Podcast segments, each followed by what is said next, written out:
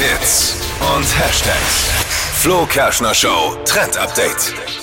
Die 70er sind zurück und Megastar J-Lo, die macht schon vor, nämlich Jeansröcke, aber knöchellang, die gehören jetzt zum It-Piece des Sommers.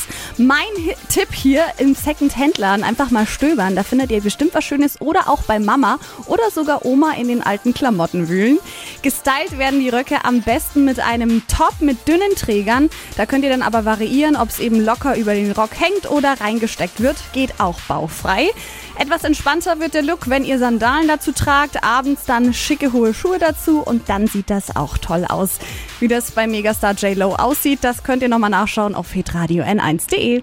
J-Lo, die kann halt einfach alles tragen. Ich glaube, selbst wenn die einen Kartoffelsack anzieht, würde der am nächsten Tag zum Trend werden, oder? Ich glaube auch.